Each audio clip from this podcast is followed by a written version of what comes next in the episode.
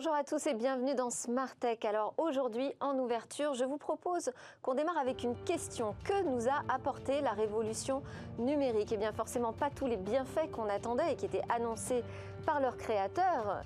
Mais peut-être pire que cela, et nous en discuterons avec Philippe Delmas, auteur de l'ouvrage Un pouvoir implacable et doux, la tech ou l'efficacité pour seul Il estime notamment que le numérique a apporté son lot d'inégalités et euh, ce sera l'objet de son point de vue dans quelques instants. Ensuite, au cœur de cette émission, eh bien, nous parlerons de l'argent du futur. Quelles sont les technologies qui vont bouleverser notre système monétaire? Avec quels impacts?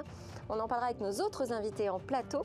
Olivier Yetz, PDG de Shield Market, une plateforme franco-américaine de trading de crypto-monnaies. Marc Wormser, directeur général délégué de la banque Wormser Frères et cofondateur de Manager One, une néobanque pour les clients professionnels. Cyril Chiche, cofondateur de Lydia, une fintech française spécialisée dans le paiement mobile. Alors nous ferons également appel à notre consultant du jour, Hugues Morel de 99 Advisory, qui est également chairman de Fingan, acteur du conseil dédié historiquement à la banque et la finance. Et puis on va parler du bug bounty dans l'alerte cyber et découvrir les prouesses d'une navette totalement autonome. Mais avant toute chose, donc, je voudrais ouvrir cette émission avec une discussion avec vous, Philippe Delmas. Vous êtes ancien vice-président de Airbus, vous êtes aussi conseiller euh, en transformation industrielle et pourtant, euh, vous dites que la tech a créé un modèle économique nouveau avec une logique implacable de vainqueur. Bonjour d'abord. Bonjour. je rappelle le titre de votre essai, Un pouvoir implacable et d'où la tech ou l'efficacité pour seule valeur. c'est un pamphlet en fait contre la révolution numérique.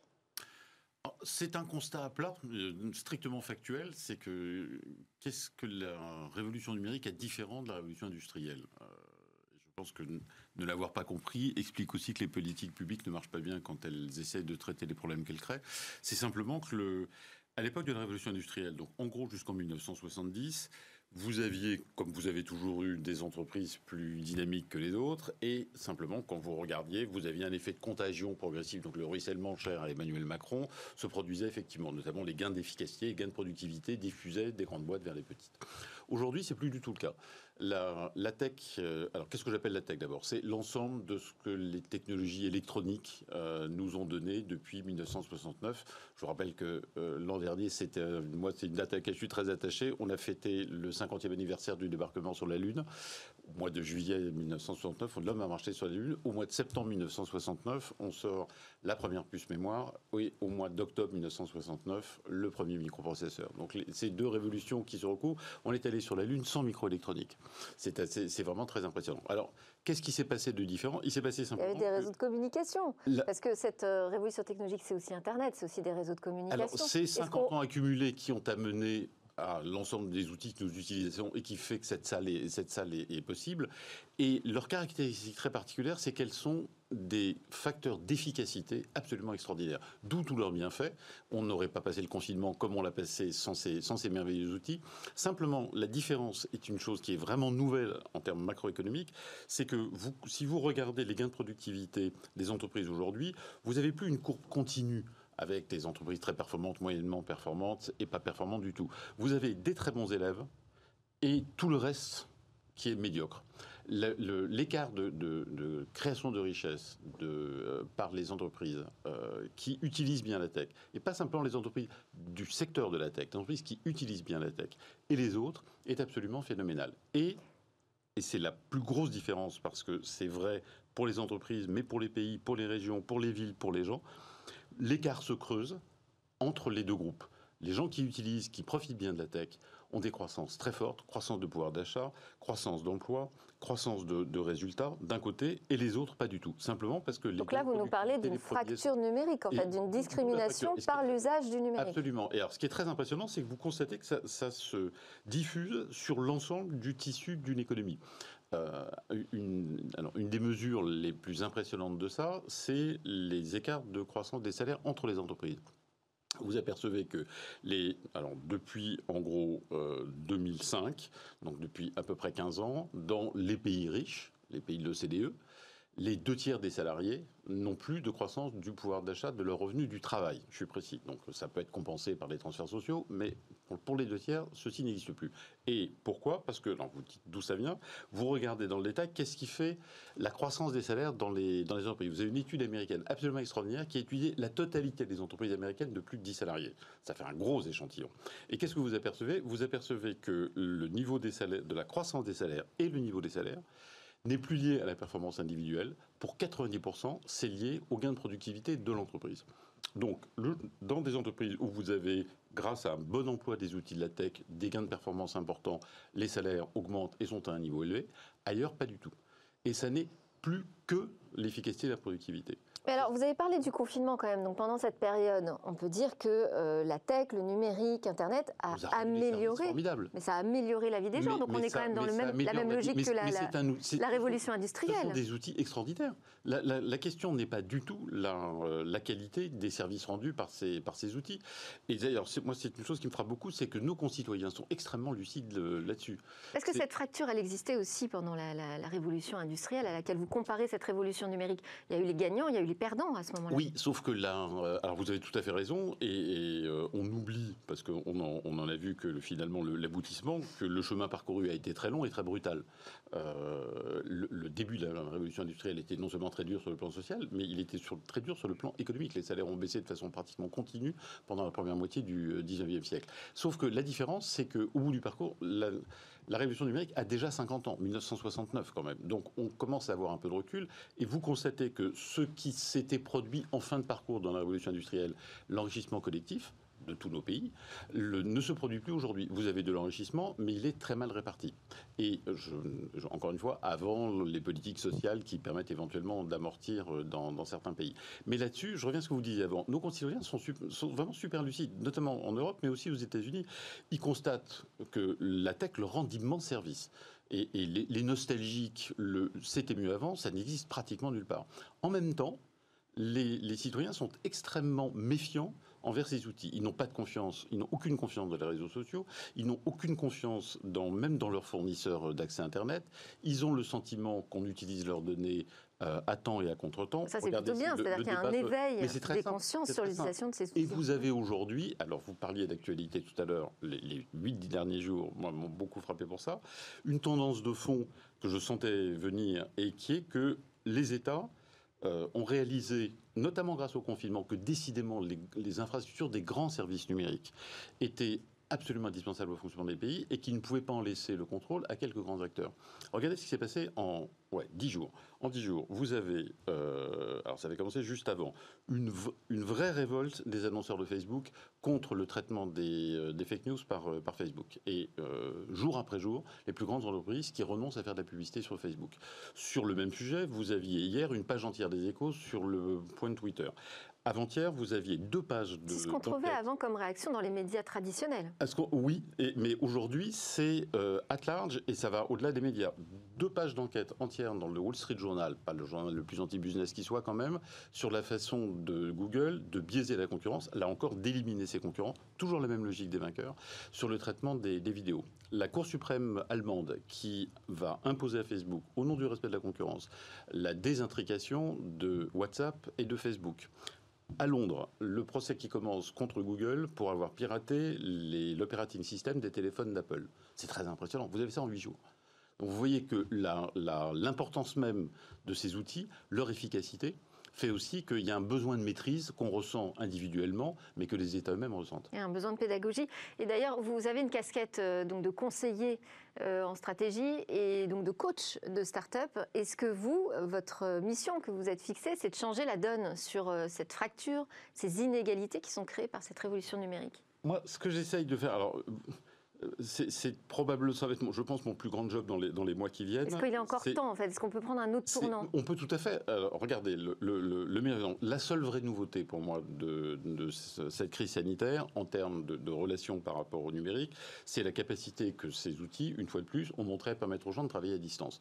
Donc la, et qu'à certains égards, c'était une bonne nouvelle. Et donc la, question aujourd'hui, c'est de savoir quel va être le, bon dosage de ce, de ce, travail. Quand je vois, euh, et encore hier soir, une entreprise comme PSA qui confirme que autant que faire se peut, elle va ériger le travail à distance comme modèle d'organisation. Ah, je dis attention. Ça, vous inquiète. Je dis attention. Alors, vous avez une entreprise qui, pour moi, est la référence en termes de compétences, qui savent vraiment ce qu'ils parlent en matière de, ce qu'on peut faire du travail à distance, c'est Google. Le DRH de Google a, a sorti une étude l'an dernier sur 10 ans de pratique du travail à distance chez Google qui, je pense, connaît mieux le sujet que PSA, à mon avis. Et la conclusion à laquelle il est arrivé, c'est que le bon équilibre, c'était un jour à un jour et demi de télétravail par semaine et le reste au bureau, pas dans des endroits ad hoc, vraiment au bureau. Ce qui est assez impressionnant, et là, moi j'ai toujours une certaine admiration, ce bon sens collectif qu'on arrive à avoir, c'est que quand vous regardez les enquêtes d'opinion sur la demande de télétravail, c'est un jour à un jour et demi. Ça n'est pas 4 jours à 4 jours et demi, comme une entreprise comme PSA et alors moi, j'invite tout le monde à lire votre euh, essai, Un pouvoir implacable et d'où la tech ou l'efficacité pour seule valeur. Merci beaucoup, Philippe Delmas, d'avoir partagé votre point de vue dans Smart Tech.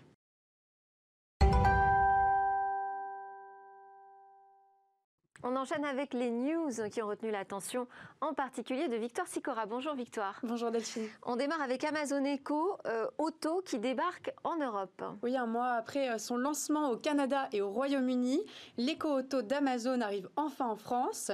Par le biais d'Alexa et de huit microphones intégrés, les utilisateurs pourront utiliser cet assistant vocal pour gérer des fonctionnalités de leur véhicule et améliorer leur expérience automobile. Concrètement, quel genre de fonctionnalités on pourra utiliser? Alors on pourra bien sûr écouter de la musique mais aussi passer des appels, écouter un livre audio, jouer à des jeux ou encore gérer des rappels et des réunions. Tout ça grâce à la voix et dans un boîtier de 45 grammes seulement. Tous les véhicules ne sont pour l'instant pas compatibles du fait de la fonctionnalité Bluetooth notamment, mais Amazon a déjà prévu des solutions pour ces véhicules, comme un câble auxiliaire intégré. Alors on en parlait tout à l'heure, Apple gagne face à la Commission européenne. Une victoire chiffrée à 13 milliards d'euros pour Apple, après que les juges européens pardon, ont finalement annulé mercredi la décision de la Commission européenne. Cette dernière avait exigé qu'Apple verse 13 milliards d'euros à l'Irlande en raison d'avantages fiscaux jugés indus.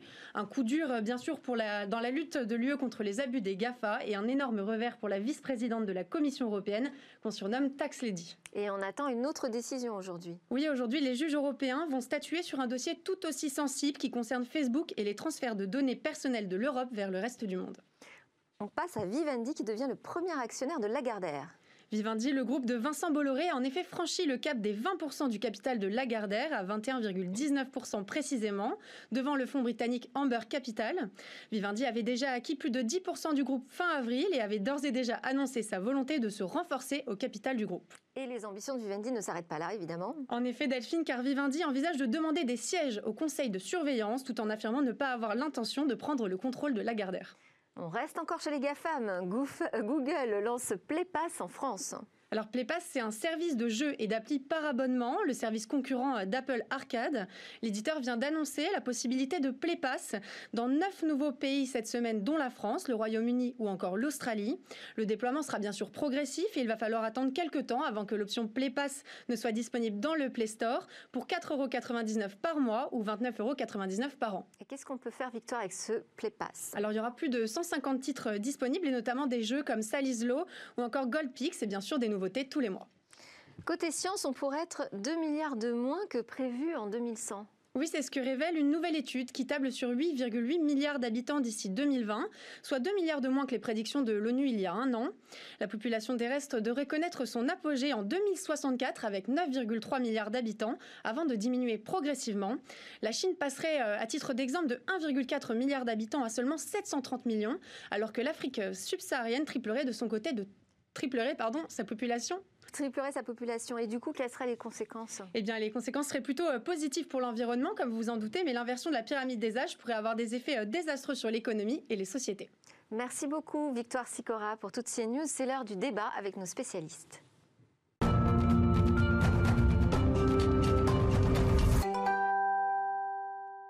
L'argent du futur, alors on en a déjà une petite idée hein, de à quoi il va ressembler cet argent demain. Euh, mais finalement, qu'est-ce que ça changerait si je payais toujours avec des applis mobiles ou une crypto-monnaie Alors Hugues Morel, vous nous avez rejoint en plateau, bonjour. Bonjour Delphine. Vous êtes consultant chez 99 Advisory et également président de Finegan, un acteur dans le conseil de la banque et de la finance. Au-delà de la forme, euh, ces nouvelles monnaies virtuelles, elles peuvent quand même changer beaucoup de choses, c'est-à-dire euh, la valeur marchande, la valeur de référence. Euh, qu'est-ce que vous en pensez aujourd'hui de l'arrivée de ces alternatives à l'argent fiduciaire finalement? D'abord, elles sont inéluctables. On voit avec le temps que l'histoire de l'humanité fait que chaque fois on adapte un modèle de monnaie. Euh, historiquement, c'était les coquillages, puis on est passé euh, à l'or, métaux précieux, puis les billets de banque, la carte de crédit, euh, les chèques. Et aujourd'hui, on a à disposition tout un ensemble de moyens de paiement. Qui sont portés sur nos, téléphones portables. C'est le premier élément. Le deuxième élément qui est important, c'est que ça démocratise énormément les, échanges, puisque ça permet d'avoir plusieurs moyens à disposition, et puis des moyens extrêmement utiles, rapides, euh, on en a quelques exemples autour de cette table. Voilà, donc c'est vraiment quelque chose qui a un, impact sur l'économie. Pour Et qui peut bousculer quand même le contrôle, la réglementation? Alors forcément, ça, nécessite d'adapter la réglementation. Euh, mais euh, j'imagine pas un monde où il n'y ait plus que ces usages-là. on voit d'ailleurs, c'est l'exemple de la Suède qui est revenu en arrière, qui avait poussé un maximum euh, les monnaies euh, électroniques et qui se rend compte qu'il y a tout un tas d'usages dans la société où des gens qui ont besoin encore de monnaie fiduciaire et qui reviennent en arrière en essayant de pousser les banques à avoir quand même euh, un rôle de mise à disposition de la monnaie fiduciaire dans la population. Donc on va vivre dans un écosystème où on aura plusieurs types de paiements et plusieurs types de modes de, paiement. vous avez sans doute sur vous. On va, on va revenir là-dessus sur ce modèle peut-être hybride. En tout cas, on est déjà dans ce modèle hybride. Est-ce qu'il perdurera? Marc Wormser, vous êtes directeur général euh, délégué de la banque Wormser Frères et cofondateur de Manager One. Donc, euh, une néobanque pour vous, est-ce que c'est juste une banque en ligne où on a fait l'économie de guichet ou c'est un peu plus que ça? Non, c'est beaucoup plus que ça. C'est l'idée d'avoir, euh, de rajouter tout un tas d'éléments technologiques et d'innovation qui vont permettre de faciliter la vie des utilisateurs. Euh, donc pour l'exemple des professionnels, c'est une idée de faire un gain de temps sur euh, tout un tas de tâches qui sont euh, liées au compte bancaire. Tout est au final plus ou moins lié au compte bancaire. Mais ça, une banque traditionnelle peut se mettre au numérique et proposer ce type de service. Quelle différence Qu'est-ce que vous faites comme rupture véritablement avec le système bancaire classique? C'est enfin, c'est aussi une vision de tarification qui est, qui est différente aussi. Euh, on part sur une simplification de la tarification, une transparence de la tarification et aussi une suppression d'un certain nombre de, services qui sont euh, euh, trop coûteux et pas adaptés. Donc on peut prendre l'exemple du chèque qui est un élément qui est très Est-ce que le chèque va survivre hein Personnellement, j'espère que non. C'est quelque chose qui est coûteux d'un point de vue temps humain, coûteux d'un point de vue environnemental, coûteux pour beaucoup de choses.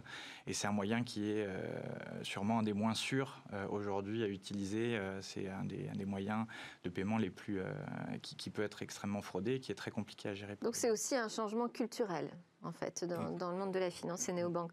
Oliver Yett, vous êtes PDG de Shield Market qui permet aux acteurs institutionnels de trader sur des crypto-monnaies. Alors, en fait, on reproduit avec la crypto-monnaie euh, le modèle spéculatif qui existe déjà depuis des années, quoi. Absolument, mais c'est l'idée en fait. Si on regarde le marché euh, foreign exchange, donc avec euh, l'euro, le dollar, typiquement la livre, ce marché il a un intérêt pour les sociétés. Il leur permet de se protéger contre les risques de change. Et finalement, le marché des crypto-monnaies, si on le voit comme une analogie du marché du foreign exchange, euh, il y a des sociétés qui s'en servent. Et c'est vrai qu'en France, c'est pas extrêmement populaire, mais il y a d'autres pays dans lesquels c'est une classe d'actifs qui est bien plus avancée en termes de cas d'usage. Bah, il y a un besoin en fait de se protéger contre les mouvements de prix.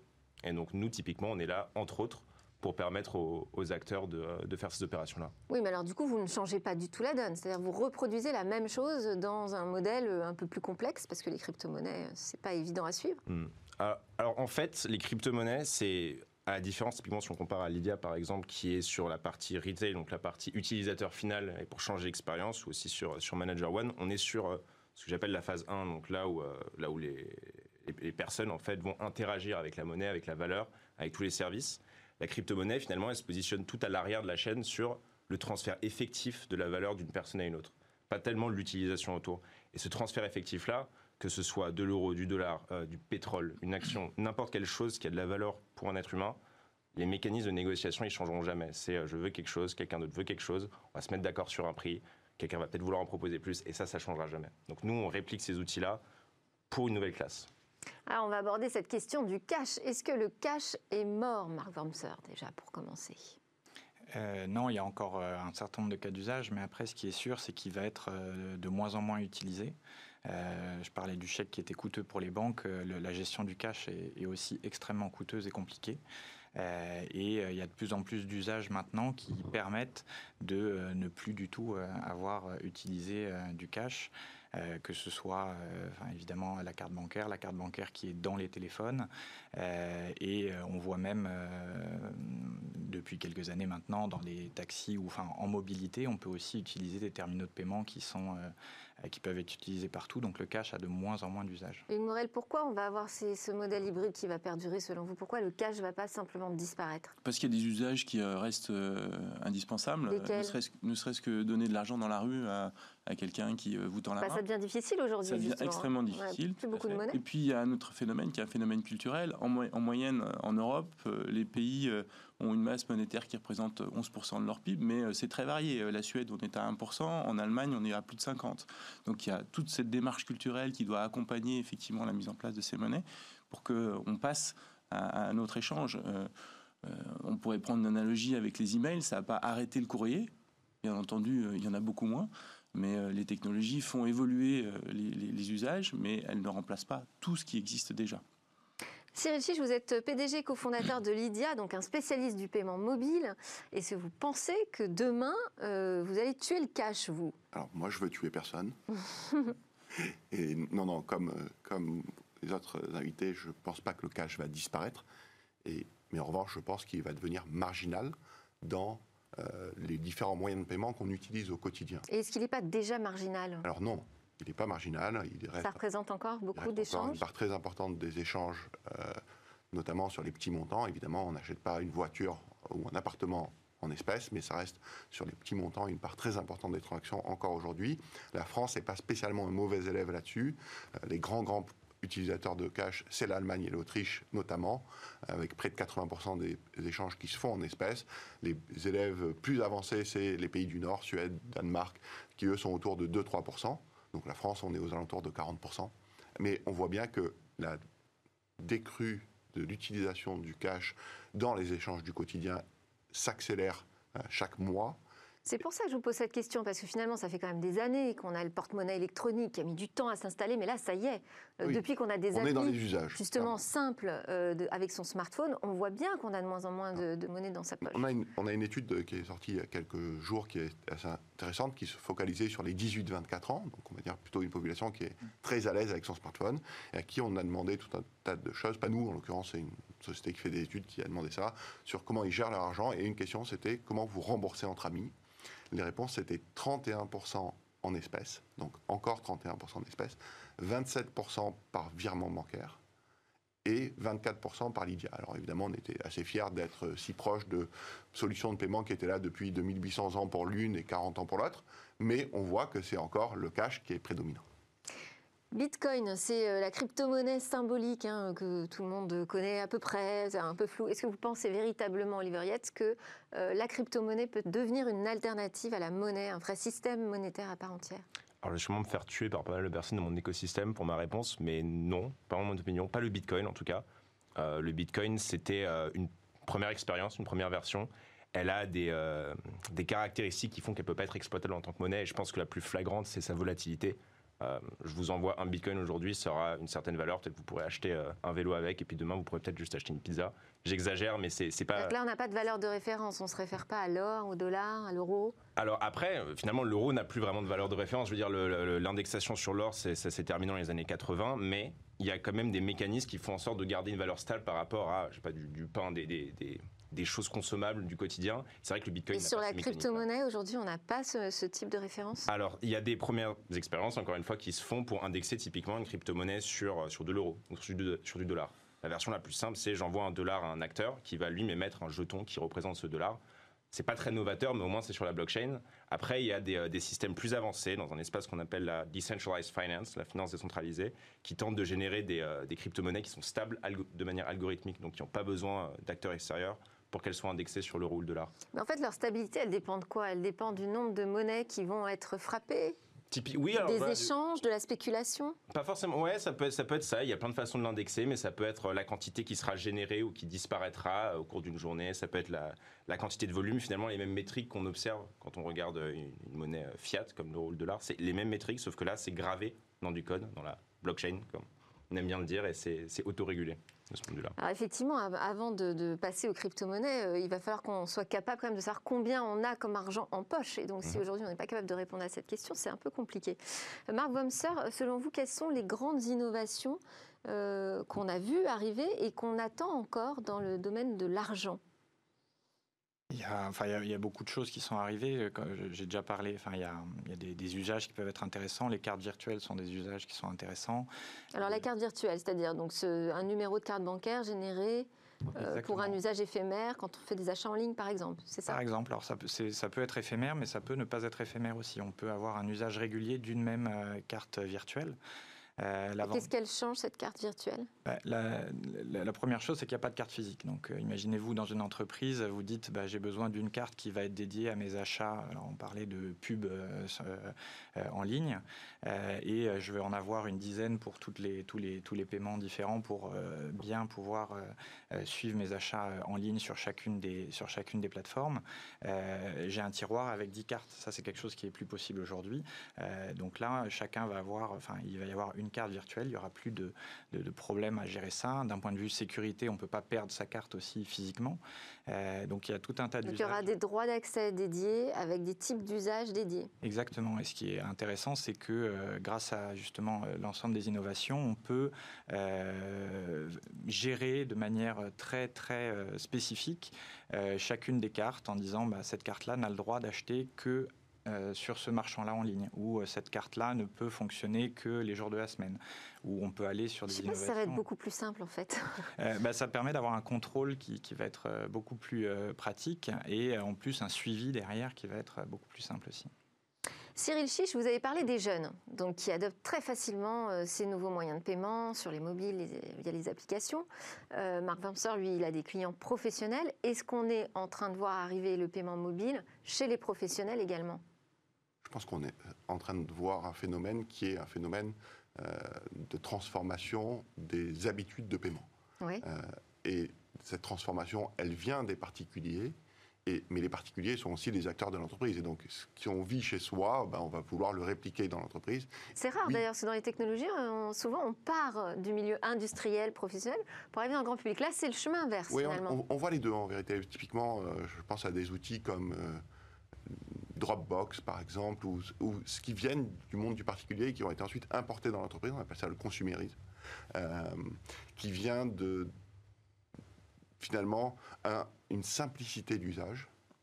Euh, et quand on l'a au quotidien, on veut plus s'en passer.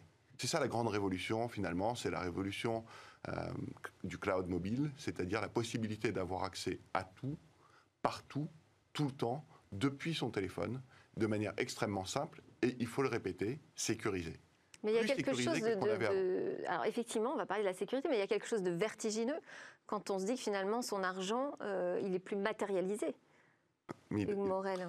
Eh, euh, euh, oui, on parlait tout à l'heure effectivement de la monnaie qui est en train de euh, cette transformation qui, euh, qui, euh, qui arrive. Le- le- la monnaie, c'est avant tout un acte de confiance. Et donc, ce qui fait que euh, on va l'utiliser, c'est qu'on a confiance en elle. Bien sûr, il y a des éléments de référence. On a parlé de l'or, on a parlé de l'art, mais si elle est régulée, s'il y a une banque centrale qui dit voilà comment j'organise la mise à disposition de la monnaie et comment je, je, je déploie euh, cette monnaie, qu'elle soit physique ou virtuelle, ça donne confiance pour les acteurs à, son usage. Donc pour moi, la grande révolution à venir, c'est les monnaies des banques centrales, MDBC, qui vont permettre d'établir cette confiance, qui sont aujourd'hui euh, Donc on va faire rentrer test. euh, les, les crypto-monnaies dans le rang en fait. Exactement. Et c'est à titre de test aujourd'hui sur les marchés de gros. Donc je pense qu'Oliver euh, voit très bien de quoi je parle. Et demain, on espère que ça arrivera dans nos porte-monnaies et que ça permettra électronique et ça permettra effectivement de démultiplier encore ces usages. Cyril Chiche, vous vouliez ajouter quelque chose là-dessus Non, je voulais dire que l'argent, de toute manière, dès, au- de, fin, depuis longtemps, n'est plus matérialisé. C'est- Il n'y a pas d'argent dans un bout de papier qui- où il y a écrit 100 dessus. Ça, ça vaut rien. Ça vaut juste Un billet, quand même. Oui, mais le billet ne vaut rien. C'est pas comme une pièce en or dont le, le poids en or vaut quelque chose intrinsèquement. Oui, mais là, je pense qu'en termes de psychologie, de culture, euh, on sait combien on a en banque, on sait combien on a éventuellement sous son matelas.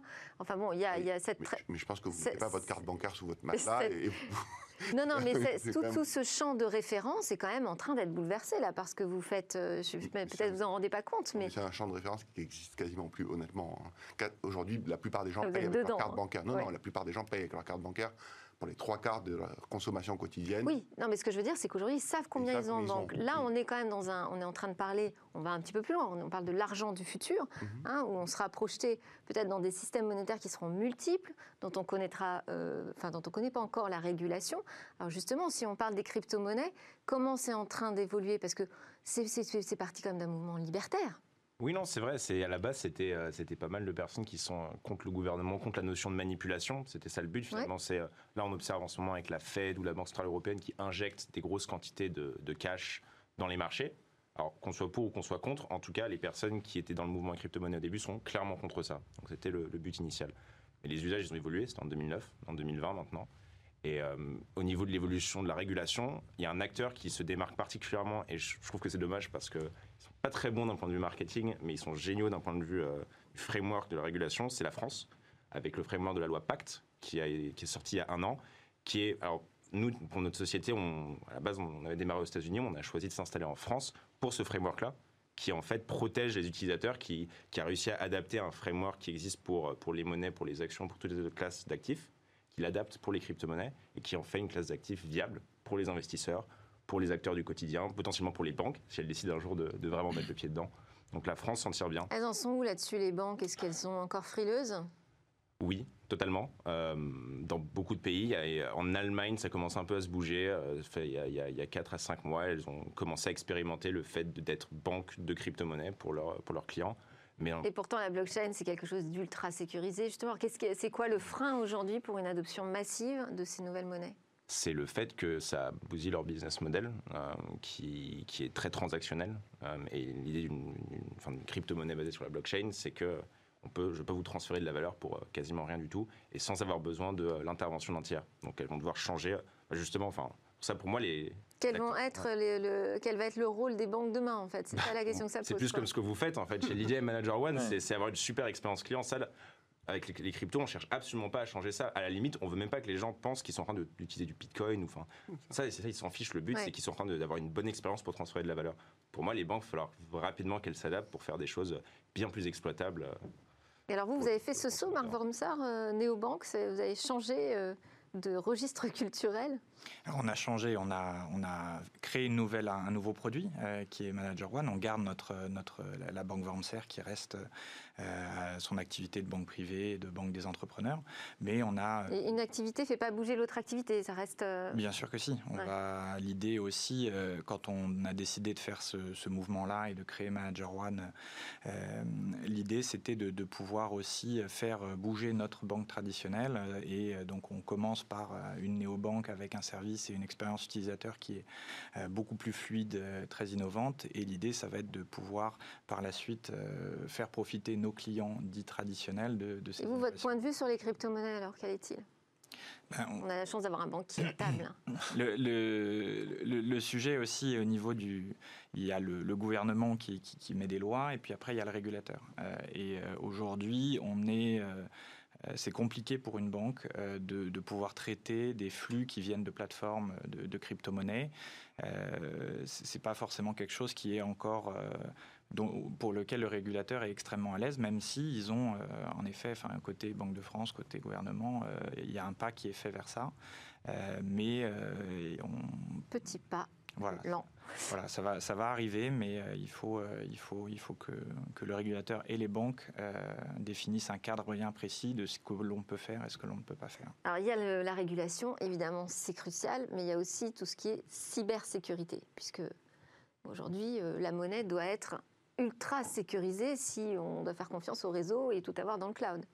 Hugues Morel, est-ce que vous voyez des choses aujourd'hui qui sont rassurantes, pertinentes dans ce domaine?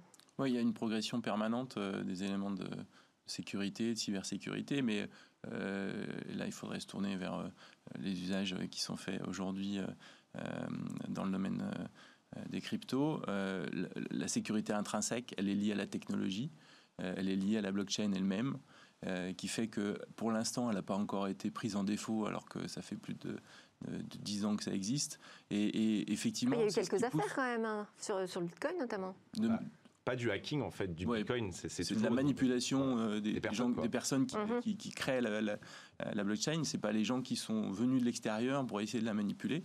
Euh, c'est ce qui pousse d'ailleurs euh, les banques centrales et les régulateurs à se dire que c'est une technologie fiable vers laquelle ils peuvent se tourner pour étendre les échanges. après, dans le futur, il y a forcément plein de choses qu'on n'a pas encore imaginées et que des hackers vont essayer de faire.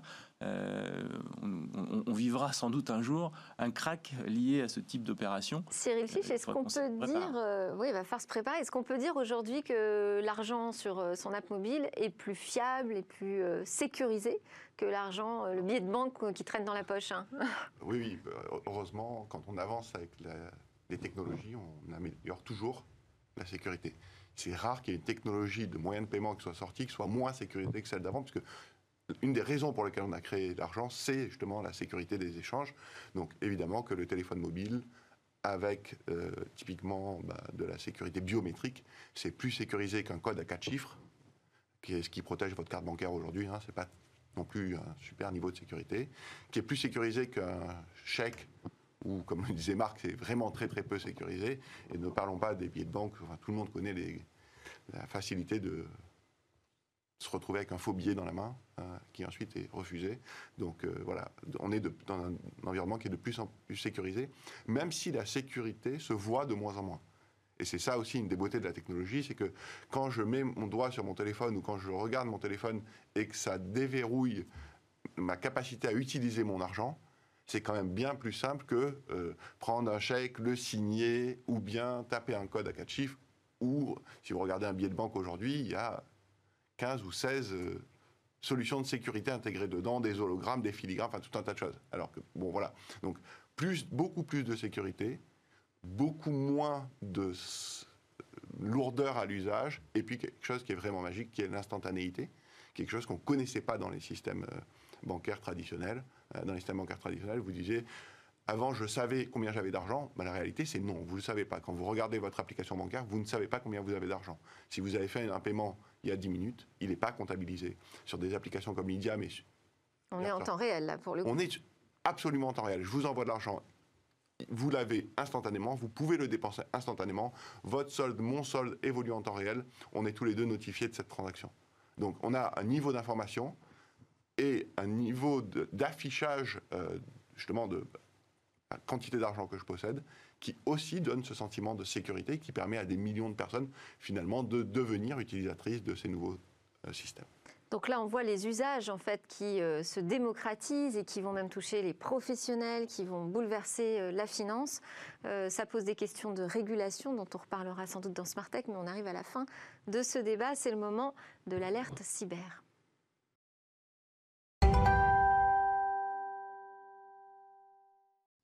Nous sommes de retour sur le plateau de Smart Tech avec moi Oliver Yates de Shield Market, Marc Wotzer de la banque Wormser Frères et Manager One, Cyril Chiche de Lydia, Hugues Morel de 99 Advisory et Finegan. Et puis avec nous en ligne depuis Montréal, Damien Bancal qui est notre vigie le jeudi, qui nous donne l'alerte cyber et il est surtout dans la vie directeur du pôle cyber intelligent chez 8Brain. Bonjour Damien. Bonjour. Alors aujourd'hui, vous allez nous parler du bug bounty. Oui, tout à fait. Alors l'idée m'est venue, c'est que cette semaine, je suis tombé sur une vente dans le black market, hein, vous savez, ces lieux de pirates informatiques, de plus d'un million de sites Internet vulnérables, vulnérables à une faille qui permet d'accéder à sa base de données et donc de voler toutes les informations. Et là, de cet élément-là, je me suis dit, c'est quand même un million de sites Internet et pourquoi ne pas faire appel eh bien, à des pirates éthiques, donc des gens qui vont vouloir aider via le bug bounty, donc les chasseurs de bugs. Et comment ça marche le bug bounty alors? C'est hacker éthique, comment procède-t-il? Alors, le bug bounty, c'est quelque chose qui ne date pas d'hier. Hein. Les premiers prémices datent des années 80. Et en 95, c'est Netscape. Alors, pour les plus âgés, souvenez-vous, hein, euh, c'était un ingénieur qui avait proposé eh bien, de mm, farfouiller dans le code. Et donc, le bug bounty, ça fonctionne comment? Vous avez un périmètre de votre entreprise que vous souhaitez faire auditer par eh bien, par des dizaines, des centaines, voire des milliers de hackers éthiques, eh bien, qui vont hmm, peut-être trouver la faille qui évitera de finir dans les mains de pirates. Et comment on fait si on est une entreprise, justement, et qu'on décide d'engager cette démarche?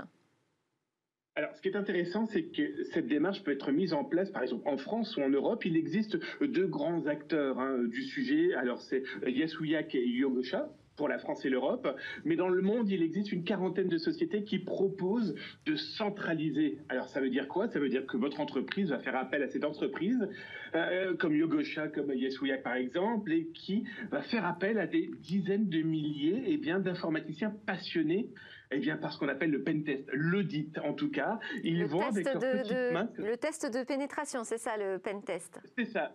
C'est exactement ça. Un test de pénétration, ça veut dire euh, soit votre site internet, soit votre serveur, ou on a vu dernièrement, soit une application que vous souhaitez euh, faire installer dans les téléphones portables. Et donc ces gens, ces passionnés, eh bien, vont tripatouiller dans le code et peut-être trouver eh bien, de quoi vous sécuriser.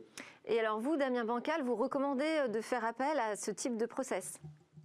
Il y a vraiment un intérêt. Oui, il y a un véritable intérêt parce qu'il est mieux d'avoir 10 000, par exemple, hackers éthiques qui vont tous avoir une façon de réfléchir et donc, du coup, peut-être trouver le lieu que vous n'aviez pas pensé à, auditer de votre côté. Ensuite, le coût, euh, ça vous coûtera beaucoup moins cher et surtout, ça permettra aussi d'avoir une image un petit peu plus jeune parce qu'il existe des centaines de milliers de, euh, allez, de passionnés d'informatique qui vont auditer de manière sauvage. Et eh bien là, vous leur donnez l'autorisation de le faire. Donc c'est bon pour la sécurité et pour l'image de l'entreprise en même temps. Merci beaucoup Damien Bancal de 8Brains. On part maintenant pour le futur.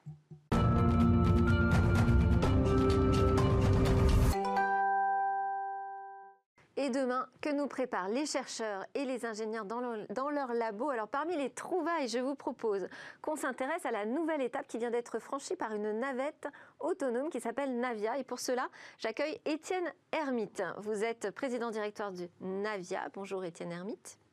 Bonjour. Navia, c'est français, hein, et c'est un concept de conduite donc sans chauffeur. Et là, l'actualité pour vous, euh, c'est que vous avez passé, je disais, une étape, vous avez monté une marche, monté d'un cran sur euh, l'autonomie, c'est-à-dire qu'il n'y avait même pas euh, un opérateur qui était là pour vérifier si tout se passait bien dans le, dans le véhicule.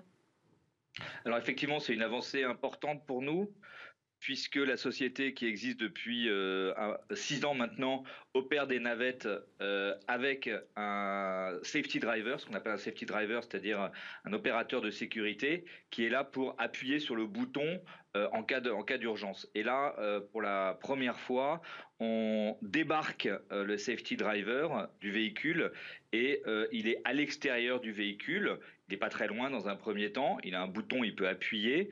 Il est en visuel euh, sur le véhicule. Euh, mais c'est une première étape qui est très importante et qui en appelle d'autres. Euh, notamment le fait de pouvoir superviser à distance des flottes de véhicules. Donc c'est une étape importante pour Navia et on est très fiers de ça. C'est-à-dire qu'on pourrait concrètement prendre la commande à distance du véhicule en temps réel? Alors non, pas tout à fait. Aujourd'hui, l'enjeu, c'est de pouvoir arrêter le véhicule euh, à distance, mais euh, pas de le manœuvrer, pas de le conduire euh, à distance comme dans un jeu vidéo. c'est des choses qui seront probablement rendues possibles par la 5G, mais aujourd'hui on est uniquement dans une fonction de sécurité, d'arrêt d'urgence. La navette, elle roule toute seule en autonomie sans chauffeur. Simplement, en cas d'urgence, il faut qu'on soit capable de l'arrêter sans délai. Euh, et c'est ce qu'on fait maintenant avec euh, un opérateur débarqué. Et ce qu'on va faire de plus en plus, d'abord débarquer en visuel et ensuite dans un centre de contrôle à distance. Alors j'imagine que c'est effectivement une grande prouesse technologique pour vous, mais la réglementation, qu'est-ce qu'elle dit? Aujourd'hui, on est quand même obligé d'avoir quelqu'un derrière le volant quand on parle de conduite autonome. Alors absolument. Aujourd'hui, la réglementation n'a pas encore évolué. il y a des groupes de travail au ministère des Transports en France et puis dans d'autres dans d'autres pays évidemment pour adapter la législation euh, à ces véhicules-là. Aujourd'hui, on circule sur des, sur des routes fermées, c'est-à-dire sur des sites privés, des sites, euh, euh, des campus universitaires, des campus industriels, ce genre de sites pour lesquels le code de la route ne s'applique pas et donc on a une flexibilité plus forte pour expérimenter. Et alors, dans cette compétition mondiale des technologies, on se situe comment, nous, en France, sur la conduite autonome? Alors en France, il se trouve qu'il y a un écosystème qui est assez riche avec des acteurs qui sont lancés comme nous sur la navette autonome, c'est-à-dire un véhicule qui va rouler à une vitesse relativement réduite dans un environnement qui est connu, sur un trajet qui est prévu à l'avance.